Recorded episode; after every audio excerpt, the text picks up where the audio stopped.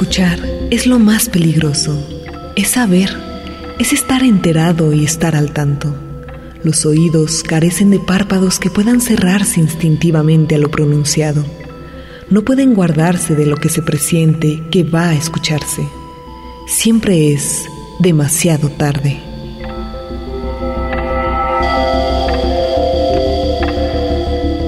Javier Marías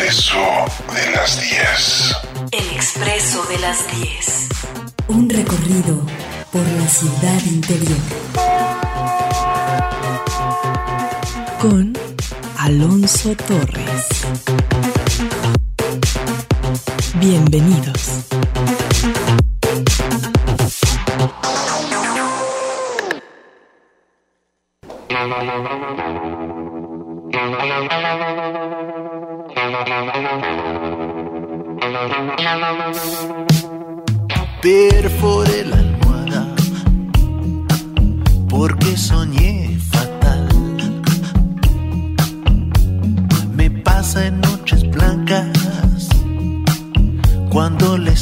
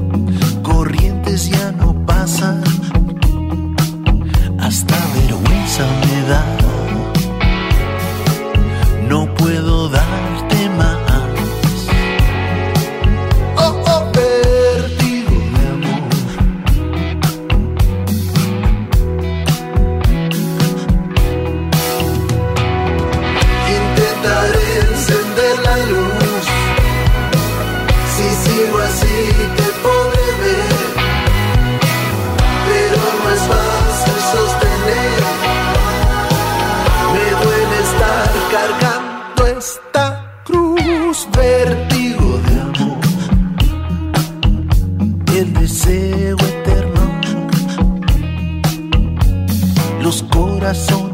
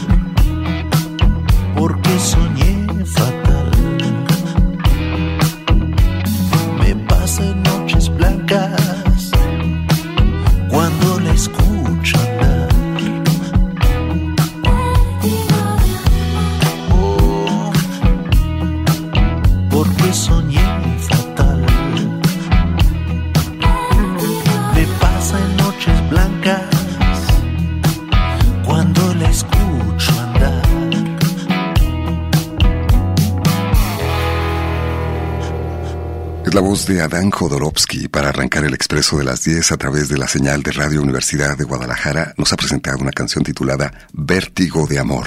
Y más allá de cualquier metáfora, lo cierto es que muchas personas viven con vértigo, una condición en que la persona experimenta mareos frecuentes, dificultad para mantener el equilibrio, en algunos casos problemas auditivos, entre otras manifestaciones, desde luego, lo cual llega a ser eh, realmente incapacitante en algunas personas. El vértigo puede presentarse en personas de todas las edades, incluso en niños. Hoy te brindaremos información que todos debemos tener en torno al vértigo, los síntomas que pueden presentarse, cuándo buscar ayuda profesional para seguir con los tratamientos que existen en la actualidad para atender y mejorar la calidad de vida de las personas con esta condición. Guadalupe Estrella en la producción, Evelyn Ramos en la investigación testimonial, Fátima Briceño en las redes sociales, en la operación técnica José Luis Vázquez y Alonso Torres en el micrófono, te damos la más cordial bienvenida.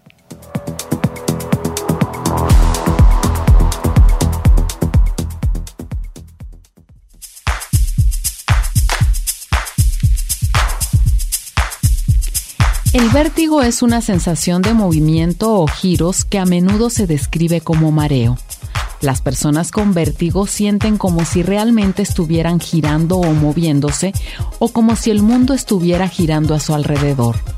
Debe diferenciarse del mareo, que consiste en una sensación de inseguridad e inestabilidad, algo parecido a la ebriedad, mientras que el vértigo provoca en la persona una impresión de movimiento o giro que puede ser pasajera, durar horas o incluso días. El sistema del equilibrio es un complicado acto reflejo.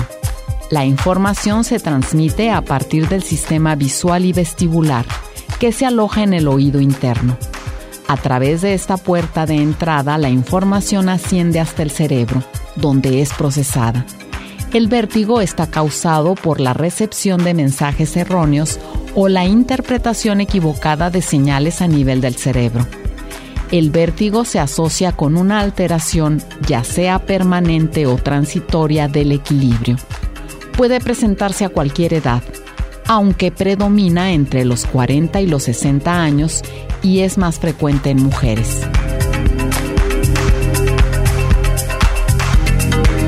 Como parte de nuestra cobertura del Congreso Internacional Avances en Medicina, hoy en el Expreso de las 10, le damos la bienvenida a los especialistas del módulo de otorrinolaringología con quienes hablaremos del vértigo. Acompáñanos. Y saludamos con gusto esta mañana al doctor Carlos Radillo Martínez Sandoval, encargado del servicio de otorrinolaringología en el nuevo Hospital Civil de Guadalajara. Doctor, bienvenido. Me da muchísimo gusto tenerlo con nosotros. Muy buenos días. Aquí nos acompaña el doctor Enrique Gerardo Ortiz, quien es otorrinolaringólogo pediatra en el Hospital Civil Fray Antonio Alcalde. Bienvenido, doctor. ¿Cómo está? ¿Qué tal? Buenos días. Gracias por la invitación. Y nos da mucho gusto que el día de hoy nos acompañen para invitar al público que nos escucha en todo el estado a una edición más del Congreso Internacional Avances en Medicina doctor Radillo.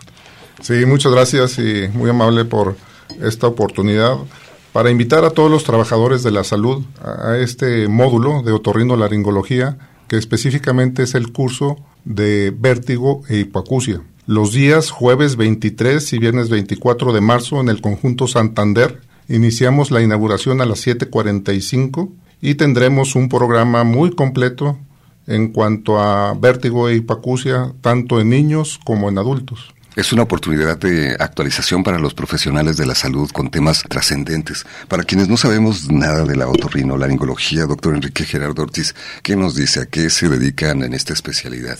Mira, la otorrinolaringología es una de las especialidades que, que, como tú bien lo dices, hay personas que todavía no, no conocen exactamente a lo que a lo que se refiere, ¿no?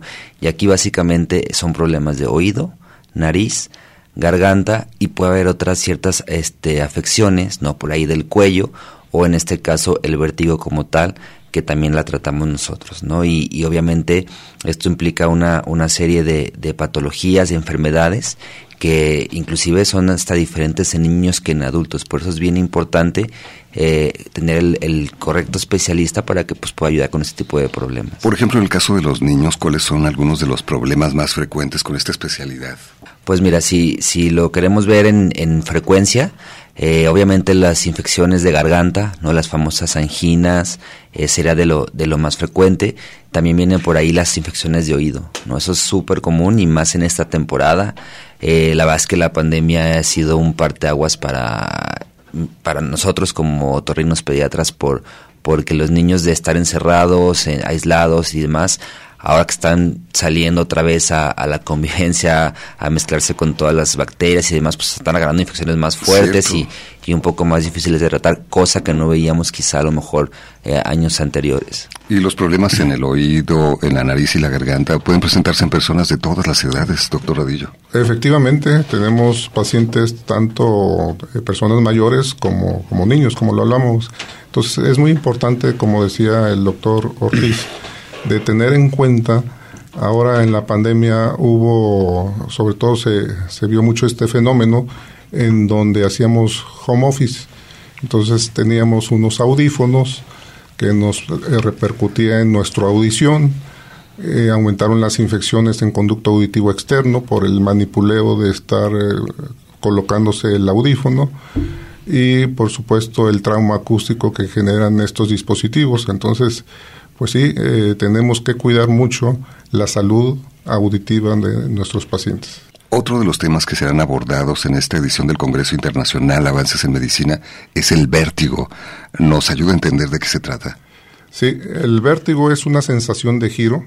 Eh, es, es este específicamente el término. Es una sensación de que las, los objetos, las lámparas, los cuadros giran alrededor o en torno al paciente.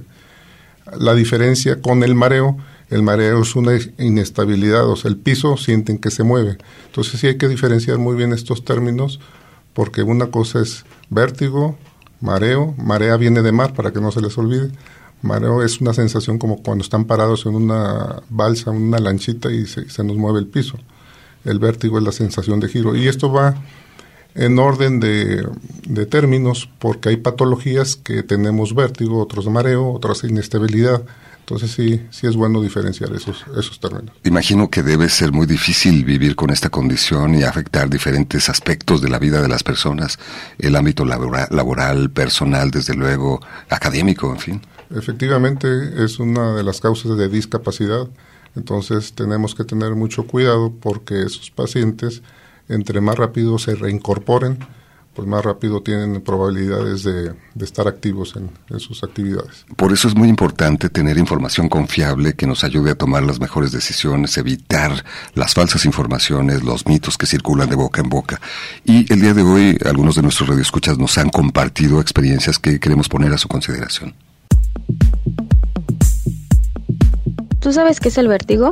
El vértigo es la sensación de un movimiento rotatorio en el cual la persona pierde el equilibrio y sufre de un constante mareo con náuseas. Aunque hay diferentes causas en las cuales se pueda dar el vértigo, una de las cuales me dijeron que pasó esto en mí fue por un dolor mal cuidado de garganta que afectó mi oído.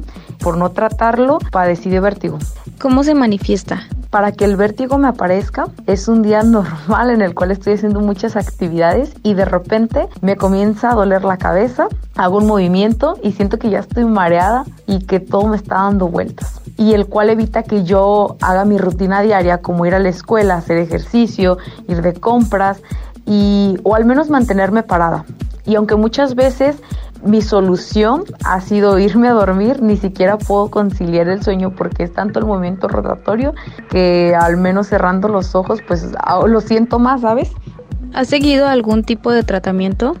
El único tratamiento que he seguido para esto es tomar definidol y paracetamol, pero solo lo hago cuando este aparece no llevo un, tratamiento ideal para desaparecer el vértigo. Es más, algo que quisiera saber es si se puede desaparecer el vértigo.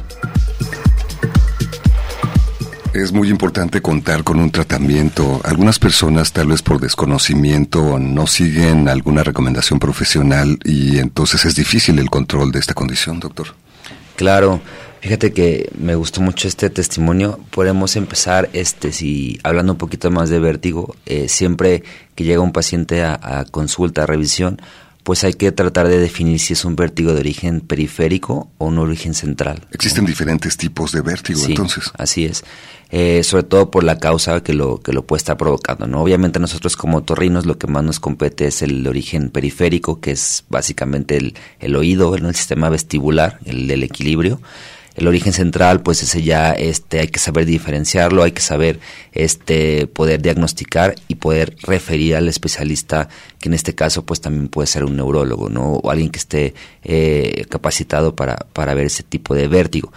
En cuanto a lo del periférico, que nos completan los otorrinos, así como comentaba la, la, la chica ahorita en la, en la entrevista, pues eh, las principales causas son temas de, puede ser desde una infección, ¿no? una infección mal cuidado, más que eso, una acumulación de, o algún problema en el oído medio que pueda estar afectando el, el, sistema vestibular. Y eh, otra de las principales también causas de, de, vértigo en pacientes, sobre todo adultos, son es un vértigo que se llama paroxístico benigno, que tiene mucho que ver con, con algunos factores, este, incluyendo edad, eh, la profesión, a lo que se dedican. Y, y, pues eso es lo que tenemos que nosotros que diferenciar, ¿no? Sobre todo tener una buena, buena exploración del oído y, una buena, ahora sí que historia de los síntomas que, que presentó el paciente. ¿Puede llegar a presentarse el vértigo incluso en niños? Sí, este, inclusive pues es este, ahora sí que es un reto un poco porque el niño no te va a decir como en un adulto, ¿no? O sea, sí es muy difícil, sobre todo por la edad del paciente. Si, son pequeños. Si es un niño lactante, no menor de dos años, pues... Incluso en esa edad puede llegar a presentarse. Claro. Y de los principales eh, síntomas o, o referencias que tú puedes tener es que el niño literal va caminando y se va hacia un lado, ¿no? Los papás notan o van en el coche y vomitan. O sea, si hay ciertos eh, signos que tú puedes más o menos este, tener en cuenta para ver qué está pasando. Afortunadamente la mayoría de las patologías o enfermedades que pasan de vértigo en niños pues son controlables, son problemas de, de otitis, algo que tú lo puedes tratar, ¿no? Ya niños un poco más grandes que sí te refieren este, la sensación de, de, de movimiento que están en un desequilibrio, pues ya este puedes tú tratarlos un poquito con algún estudio complementario o, en la revisión de que tú le, tengas en la consulta. Y es muy importante que los profesionales de la salud sepan identificar también oportunamente, incluso los de primer contacto, acerca de situaciones como esta, ¿no, doctor Radillo? Efectivamente, inclusive aunando un poco al comentario, eh, tenemos actualmente patologías virales muy fuertes que llegan a afectar en estos síntomas, eh, ya, sea tanto en vértigo como en hipoacusia.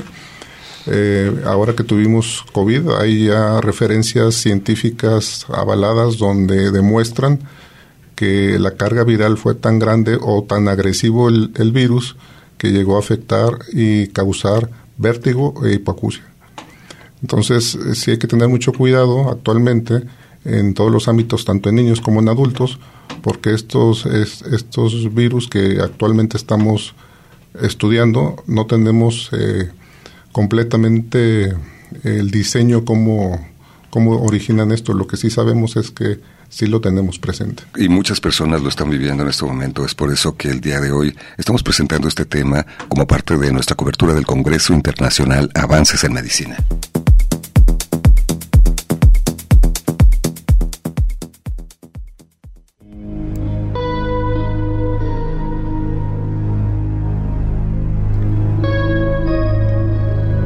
Fuiste verdad visible, combustión, palabras que mis manos llovían sin descanso desde el temblor de un vértigo insondable. Genaro Talens.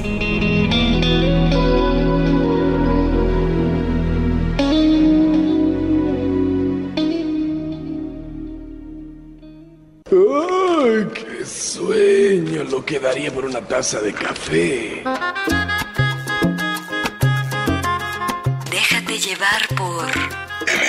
Expreso de las 10. Un recorrido por la ciudad interior. Regresamos. Cosas maravillosas pasarán.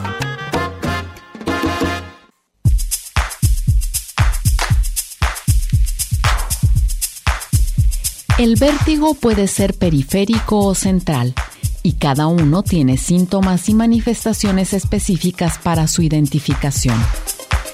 En el vértigo periférico es el sistema vestibular el que está dañado. El vértigo es muy intenso y suele cursar de forma episódica, es decir, que hay momentos en los que la persona se encuentra bien y otros en los que no Se acompaña de pérdida de audición. El movimiento de los ojos es rápido e involuntario, con dirección horizontal y se incrementa al fijar la mirada. Por otro lado, el vértigo central se asocia a lesiones a nivel encefálico. En este caso, el vértigo es mucho menos intenso, aunque continuo. No se acompaña de pérdida de audición. En este tipo de vértigo, el movimiento de los ojos puede tener cualquier dirección.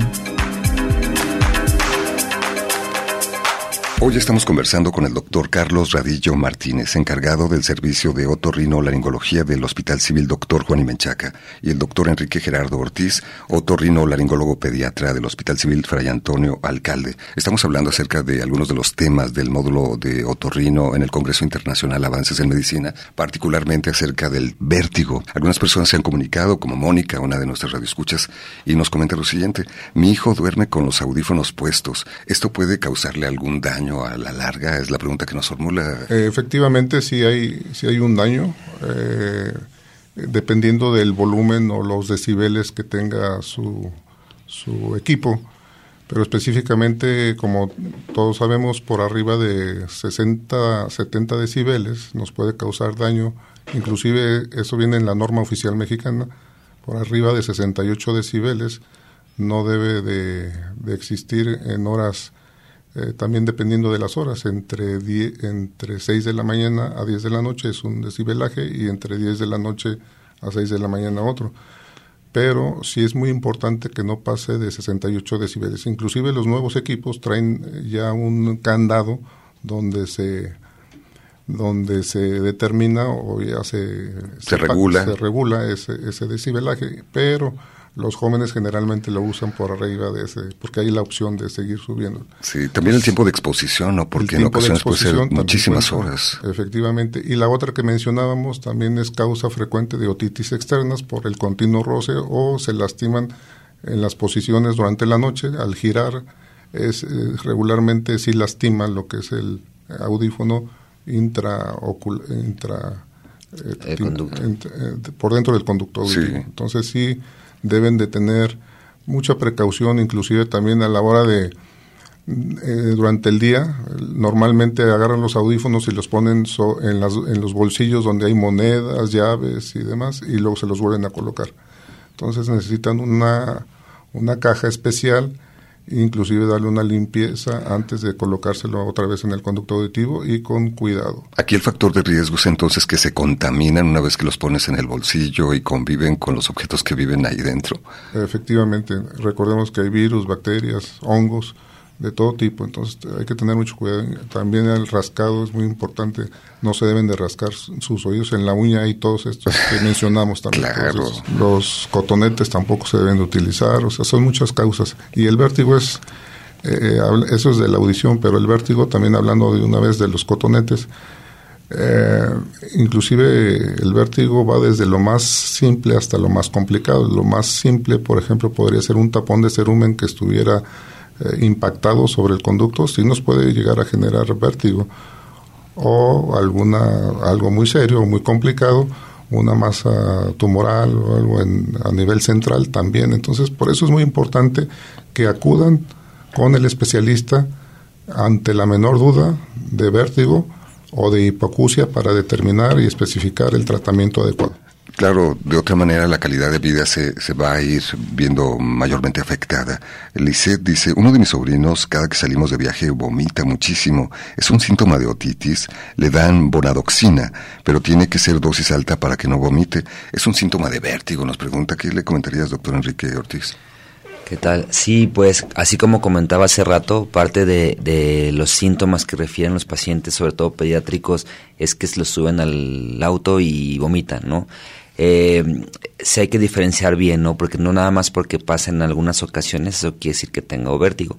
Casi siempre cuando los niños se asocia el vértigo es que literal se suben a cualquier distancia y se marean los niños, vomitan, ¿no? O sea, sí me ha tocado que las mamás los llevan a distancias cortas al colegio, al, a la escuela, a, a, eh, eh, a, otra casa de la abuela, algo, y vomitan siempre, ¿no? Esto yo lo relaciono más a, a, distancia, ¿no? Que van de viaje, que salen por por, por, por así que, que distancias largas, pues ahí sí, obviamente el mismo sistema del equilibrio pues se ve un poco afectado en, en las curas famosas o ciertos, ¿no? Entonces, mm, yo sí te recomiendo que, que si sigue presentando este tipo, pues le demos una valoración o que cuida una valoración para, para ver si, si sobre todo descartar la otitis, ¿no? Porque si un niño con otitis seguramente va a tener algún problema ahí en el, en el sistema del equilibrio. Por eso es muy importante identificar de qué se trata, porque la forma de abordarlo es diferente si se trata de uno u otro problema. Escuchemos la siguiente grabación. Hola, ¿qué tal? Mi hija fue diagnosticada con vértigo a los 10 años de edad. Visitamos varios especialistas, iniciamos con un médico torrino, ya que al inicio los médicos lo atribuyeron a sus problemas auditivos. Al final, el médico que detectó su padecimiento fue el neurólogo pediatra. El inicio de todo esto fue cuando mi hija presentaba mareos constantes, cuando caminaba se iba hacia un lado, se le caían los objetos de las manos y gran parte del tiempo vivía con, con náuseas. Con el paso del tiempo y algunos ejercicios recomendados por el especialista, logró mejorar un poco los síntomas, pero nunca se han retirado por completo. Por ejemplo, al realizar una actividad física es complicado. Mi hija actualmente tiene 13 años y más allá de mejorar su condición, creo que lo que ha hecho es aprender a vivir con ella. Mi pregunta para el invitado es que si algún día mi hija podrá superar esta condición y cómo podría superar esta condición. ¿Qué nos puedes decir de un caso como este, doctor? Mira, ahorita que, comenta la, la, mamá, este, como mencionamos hace rato, hay que diferenciar si es de origen periférico o central. Ahorita igual en la, en la cápsula que pasaron, creo que este sirve mucho para sobre todo médicos de primer contacto. Eh, rápidamente, cuando tú tienes un paciente con vértigo periférico o de oído, básicamente el mareo es rápido, ¿no? O sea, les dura unos segundos, minutos si acaso, y se quita, ¿no? Como ahorita también comentaban de que se levantan de la cama, se acuestan y se marean 10, 15 segundos, ese es un, un, mareo que, o un vértigo que por lo general puede ser de origen periférico o del oído. Ya un vértigo central, como comenta la, la, mamá de, este, de esta paciente, pues ya son mareos que son constantes, que pueden durar días, pueden durar semanas, que, que están ahí como silenciosos, pero, pero que están presentes, ¿no? Y se pueden acompañar con, con síntomas, otros síntomas centrales, náuseas, dolores de cabeza, y efectivamente, así como, como lo comentó, tú como torrino puedes identificar o diferenciar y puedes iniciar terapia, ¿no? Algunos ejercicios, algunos medicamentos, pero si el tema es origen central, pues el indicado es el neurólogo, neurólogo pediatra, sí hay que ver el diagnóstico que le dieron a, a tu niña exactamente que, que, que tenga, hay, hay, hay, patologías neurológicas que, que cursan con este tipo de mareo vértigo, ¿no? Y, y mientras no, no podamos tener un buen tratamiento a esta patología, pues el mareo va a seguir. Ahora, eh, hay veces hay ya adolescentes eh, se relaciona mucho también con, con periodos de estrés, con, con, algún nerviosismo que tengan, pues obviamente eso, eso va a ser como un círculo vicioso. Es otro factor. Que Sobre todo se ve mucho en adolescentes que, que, están estresados por los exámenes o, o, el famoso bullying en la escuela o algo y, y esos pues están nerviosos, no quieren ir a la escuela y, y pueden referir hasta síntomas de, de, mareo. Por eso es muy importante, como decíamos anteriormente, que los médicos de primer contacto tengan esta información. Y el Congreso Internacional Avances en Medicina es una oportunidad para ello, doctor Radillo. Nos comentaba que hay incluso un curso acerca del vértigo con certificaciones importantes, que es también fundamental que quienes nos escuchan al interior del Estado, particularmente los profesionales de la salud, aprovechen para tener esta información. Sí, efectivamente es un curso que está muy reconocido. Tenemos un profesorado de muy alto nivel, experto en estas, en estas áreas. Se pueden decir que son nacionales e internacionales, pero quiero comentarles que nuestros profesores son muy son muy este, discretos, pero inclusive se pueden considerar como internacionales. Ellos tienen varias publicaciones y presentaciones en el extranjero. Entonces, pues sí, es un curso prácticamente muy bien avalado. Este, tenemos los avales por el Consejo Mexicano de Otorrino, Laringología y Cirugía de Cabeza y Cuello, con 10 puntos para la recertificación de los especialistas de, esta área, del Consejo de este mexicano, de este Consejo Mexicano de Otorrinolaringología y Cirugía de Cabeza y Cuello. También contamos con el Consejo Mexicano de Comunicación, Audiología, Autoneurología y Foniatría, con 12 puntos para la recertificación de los especialistas certificados por este Consejo, por el Colegio de Otorrino-Laringólogos y Cirujanos de Cabeza y Cuello del Estado de Jalisco, la Federación Mexicana de Otorrino-Laringología y Cirugía de Cabeza y Cuello, y la Sociedad Mexicana de Otorrino-Laringología y Cirugía de Cabeza y Cuello.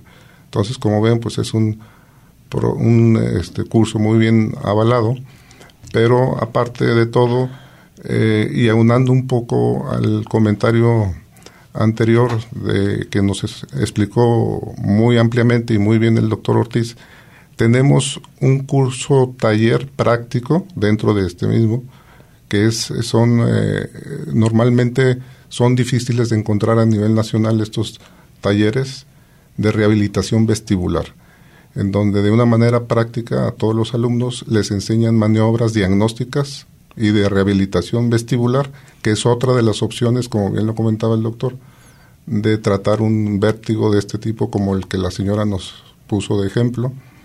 Eh, no nada más es el tratamiento médico, sí puede ser con una rehabilitación vestibular o yendo más allá, si hay cirugía de vértigo, pero ese es en contadas ocasiones y eso es lo, lo, dejamos como última opción. Una gran oportunidad de actualización y uno de los temas del Congreso Internacional, Avances en Medicina.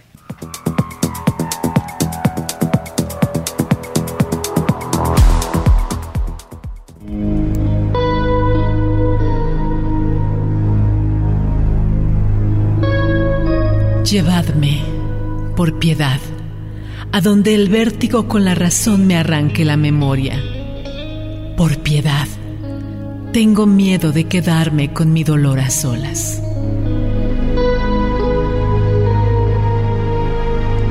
Gustavo Adolfo Becker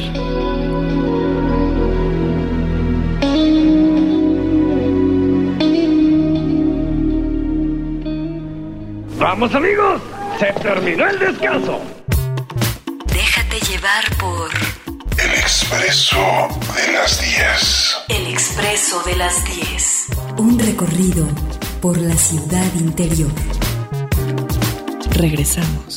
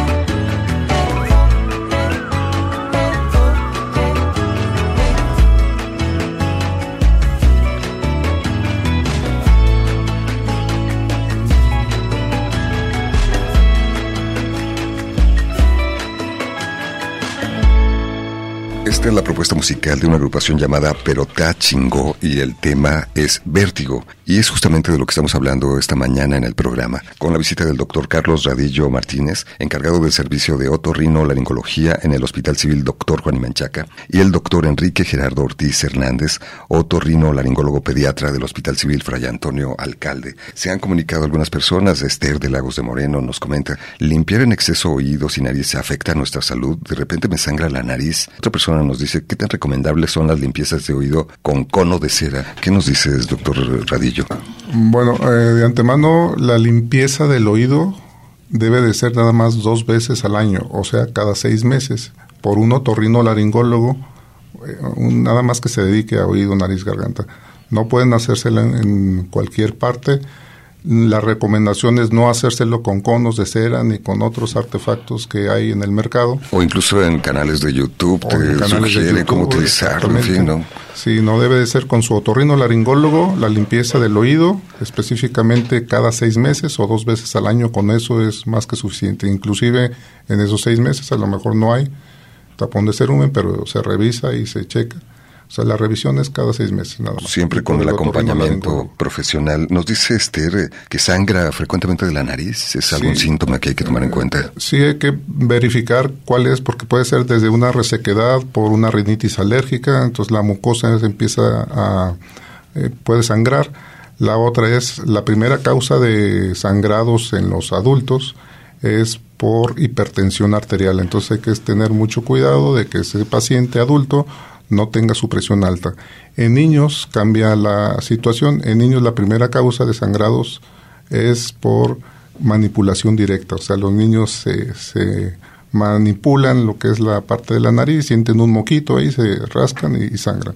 Entonces sí hay que tener cuidado con esos, esos sangraditos y lo mismo, hay que acudir con su otorrino laringólogo para ver la mejor manera de cohibir el sangrado. No hay que hacer eh, o tratar de hacer eh, curaciones en casa. Resulta peor. Nos dice Víctor, tengo 44 años, cuando me acuesto a dormir y todo está en silencio, escucho un pitido, como si estuviera aturdido, algo que no es muy fuerte, es apenas perceptible, aunque no me checo porque tengo miedo que sea tinnitus o algo así. ¿Puede aumentar el ruido? ¿Qué cuidados hay que tener para que esto no aumente? Mm, ¿Quién nos quiere comentar algo al respecto? Ok, Víctor, ¿verdad? Mira, este, sí, efectivamente, ese es otro tema muy importante que, que va siempre en relación con el vértigo y con la pérdida de audición. Eh, este, este zumbido o este ruido, pues sí hay que descartar que sea algún tinnitus y sobre todo la causa, ¿no? Ver qué es lo que lo está provocando, porque obviamente no es normal que tú al estar en silencio, que es cuando más se percibe, tú estés escuchando un ruido. Eh, yo creo que sí tienes que, acudir con un otorrino laringólogo para que te, revise y te cheque y, se pueda prevenir que él vaya que vaya a aumentar porque sí sí puede puede aumentar y puede dar inclusive mayores molestias. Claro y si se está presentando durante la noche la afectación a la calidad de vida es aún mayor en ese sentido no hay descanso sí, casi siempre está todo el día pero el paciente lo puede percibir más en la noche porque está en silencio ¿no? entonces eso es algo bien importante otra persona nos dice lo siguiente, Isis, mi abuela y mi mamá padecen de vértigo. Mi pregunta es, ¿esto puede ser hereditario? ¿Qué le respondes, doctor Radillo? Bueno, sí hay condiciones eh, o diferentes patologías donde puede ser eh, de fondo hereditario, aunque la mayoría son adquiridos. tenemos, por ejemplo, el, ejemplo de las migrañas vestibulares. Generalmente sí hay un patrón en la familia donde han padecido vértigos que se acompaña con cefalea, y son muy características este y cada vez para, para acabarla va en aumento estas migrañas vestibulares. Actualmente hay estudios muy serios donde se le achaca la contaminación ambiental. Entonces, eh, por si fuera poco, tenemos que tener cuidado en todos los atletas que están por la mañana, a las 5 de la mañana, que efectivamente es bueno. o sea, el ejercicio es bueno, es eh, causa muchos efectos sobre la salud benéficos. El problema es la calidad del aire. inclusive el día de hoy, eh, por la mañana escuché que estamos en contingencia. Híjole, otra vez. Eh, a veces pasa desapercibido, pero toda esa, esa contaminación ambiental nos puede influir para incrementar o es el detonador para vértigo e hipoacusia. Entonces, con esto les quiero decir que si ya tenemos algún factor hereditario más la contaminación, se potencializa y puede, podemos tener eh, más severos nuestros síntomas. Vamos a la pausa y seguiremos escuchando las recomendaciones de nuestros invitados.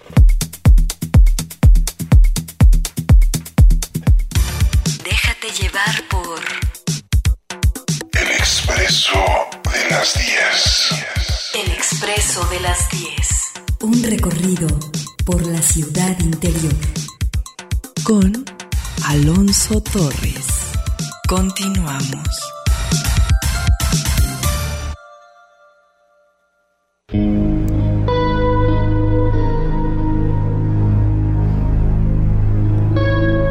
Se trata, más bien, de un vértigo mental, la conciencia de estar a punto de perder el equilibrio interno.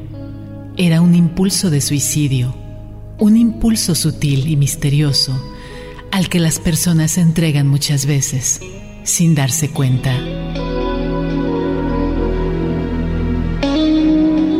Yukio Mishima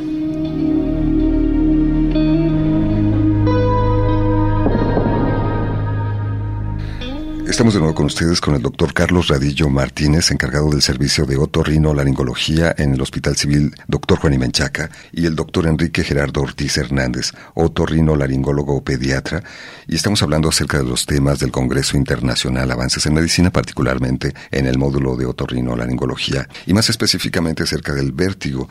Algunas personas se han comunicado, por ejemplo, Víctor eh, dice, sufro del síndrome de Menier, tengo hipoacusia desde hace siete años, me cuesta mucho trabajo dormir. ¿Qué me recomiendan hacer? Ahorita estoy en tratamiento psiquiátrico para poder dormir y es la experiencia que nos comparte, doctor. Sí, eh, tenemos muchos pacientes así como, como el que nos están comentando y necesitamos primero que todo tener el diagnóstico exacto porque efectivamente eh, en los servicios sobre todo de urgencias la mayoría de los pacientes se, se cataloga o se etiqueta con enfermedad de Menier, pero también tenemos laberintitis, migraña, migrañas vestibulares, tenemos eh, laberintitis, entonces son diferentes entidades que hay que tener muy bien especificado el diagnóstico para de ahí tener un tratamiento oportuno.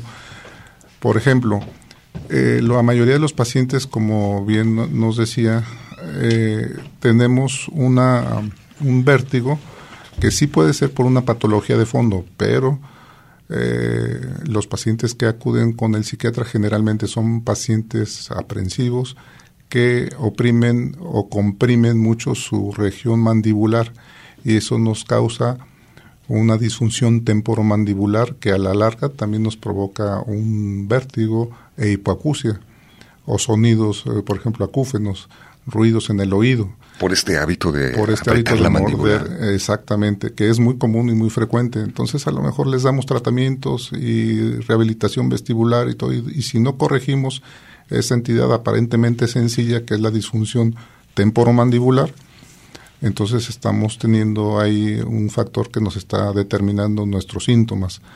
Otra es la eh, insuficiencia vascular también a ese nivel. O sea, son varios detalles que tenemos que tomar en cuenta no nada más el primero, como mencionábamos, dejar en claro el diagnóstico exacto y de ahí partir y solucionar los, los otros diagnósticos adyacentes al problema o las comorbilidades, eh, presión arterial alta, eh, diabetes, etcétera. Incluso el estrés. Incluso el estrés. El mal de nuestro tiempo. Nos dice Leticia justamente, doctor, yo padecí vértigo por mandíbula desviada. Me operaron y se me quitó. ¿Me podría explicar cómo afecta esto de la mandíbula? Tal vez tenga que ver con esto que nos estabas comentando, ¿verdad? Sí, efectivamente, justo lo que estábamos comentando. En, en, estas ocasiones, si, si la apertura no es la adecuada, nos repercute a nivel de la articulación temporomandibular, donde puede estar eh, dándole presión a, a, nervios, a líquidos eh, del oído interno. Entonces, eh, desde ahí, desde la parte de la articulación temporomandibular, nos está estimulando otros factores. ¿Quieres comentar algo, doctor? Creo que esto es muy importante para poder, eh, ahora sí que mencionar a fondo, sobre todo para los especialistas de la salud que por ahí nos están escuchando, que, que puedan tener la oportunidad de ir a, al Congreso con nosotros, pues las causas de tanto de vértigo como de zumbido de oídos como todos son múltiples, ¿no? O sea, son desde muy sencillas eh, temas mandibulares como complejos, ¿no? Tu, este, alguna masa cerebral, este, problemas metabólicos, ¿no? El, colesterol, el, las, el, la glucosa, todo. Entonces, la verdad es que eh, lo ideal siempre es acudir con el especialista para que pues haga un buen estudio a fondo y poder determinar la causa. Claro, pasa como con el dolor de estómago, ¿no? Sí. puedes decir, me duele el estómago, pero las causas pueden ser 100 diferentes factores. Son muchas, Sí, ¿Quieres comentarlo, doctor? Sí, y nada más que en este curso, en este módulo que vamos a tener de vértigo y hipoacusia, tendremos otorrinolaringólogos, otorrinolaringólogo pediatra, neurólogo pediatra, neurotólogos, especialistas en comunicación, audiología, otoneurología y foniatría. Entonces está muy completo todo esto porque, como bien mencionamos y para no ser reiterativo, es multifactorial este, Claro, y muy complejo, por eso es muy importante tener una actualización. Para quienes estén interesados en acudir al Congreso Internacional Avances en Medicina, sugerimos visitar su página electrónica, donde van a poder encontrar los diferentes módulos de esta edición, los horarios, los especialistas, los temas que han sido considerados para esta ocasión. Es siam.hcg.gov Y se ha comunicado Lidia, estoy presentando desde hace cerca de un mes y medio, escucho un zumbido constante, no se me retira, fue gradual el, aumento con el paso del tiempo. Al inicio era solamente unas horas y luego fue continuo. ¿Qué me recomiendan? Es lo que nos comenta nuestro radio escucha. Bueno, este, esta pregunta con, junto con otras que nos están haciendo por ahí, es bien importante eh, aclarar que pues todo está comunicado, ¿no? El oído con la nariz, con garganta, ¿no? Es un mismo sistema respiratorio que muchas veces estamos un poquito congestionados con alguna rinitis, eh, problemas de sinusitis y pues esto puede ser que el oído sufra a la larga, ¿no? Que no se esté ventilando bien, que se acumule líquido o moco y pueda darnos problemas tanto de vértigo como de zumbido de oídos, como de, de un dolor o alguna molestia o sensación de oído tapado. Entonces, eh, este zumbido en particular que nos comentan, pues yo te recomiendo que acudas con, con el otorrino para poder desde la exploración física, revisar el oído, ver que no tengas un tapón de cerilla, como comento, etcétera, para poder determinar la causa. Y más si ha ido un aumento, ¿no? Porque también pues no es normal y como comentábamos hace rato, pues afecta la calidad de vida y, el simple hecho de dormir y, y demás, ¿no? Entonces sí, hay que acudir con el especialista. Otra persona nos dice, si quisiera saber si necesito algo más que tiempo para recuperar el olfato al 100%. Hace un año y medio me dio COVID. Actualmente reconozco algunos aromas, pero de, repente me equivoco. Una situación que muchas personas pueden estar atravesando. Sí, efectivamente, tenemos que determinar la causa específica de la, de la no olfacción, pero quiero decirles también que no es eh, específica o nada más eh, por el COVID, sino, por ejemplo, hay entidades desde una rinosinusitis aguda o crónica, hay pérdida de la olfacción.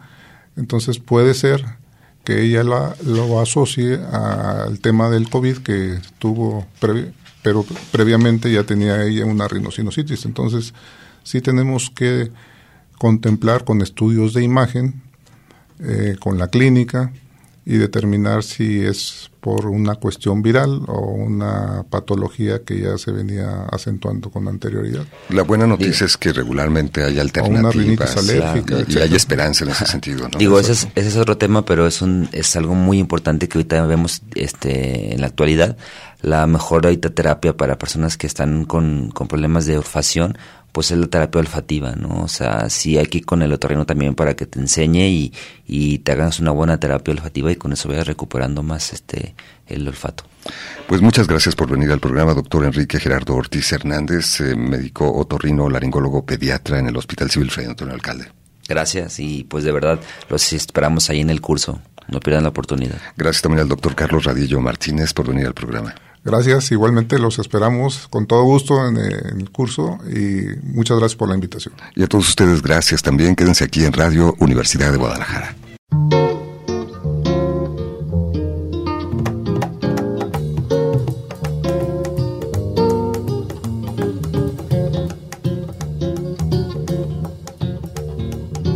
¿Cuándo será el día?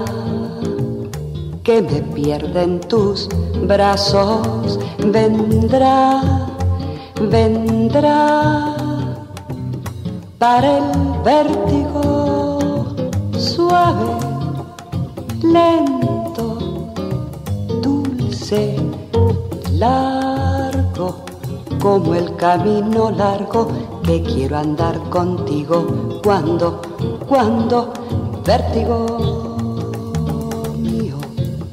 solo mío, mío, y escondido. Vendrá, vendrá para el vértigo,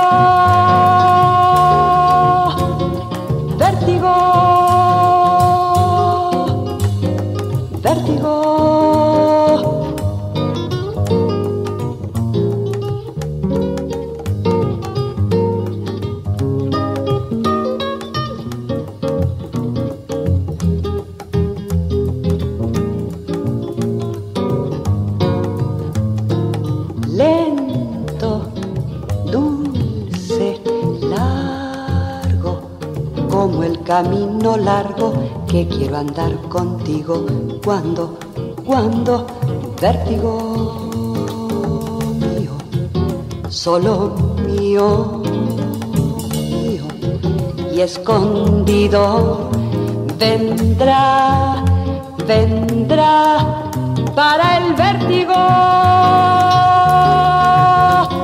vértigo, vértigo, vértigo.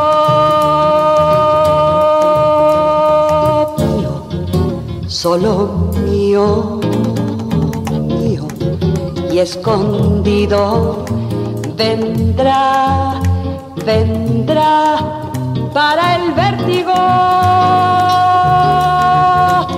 Vértigo. vértigo.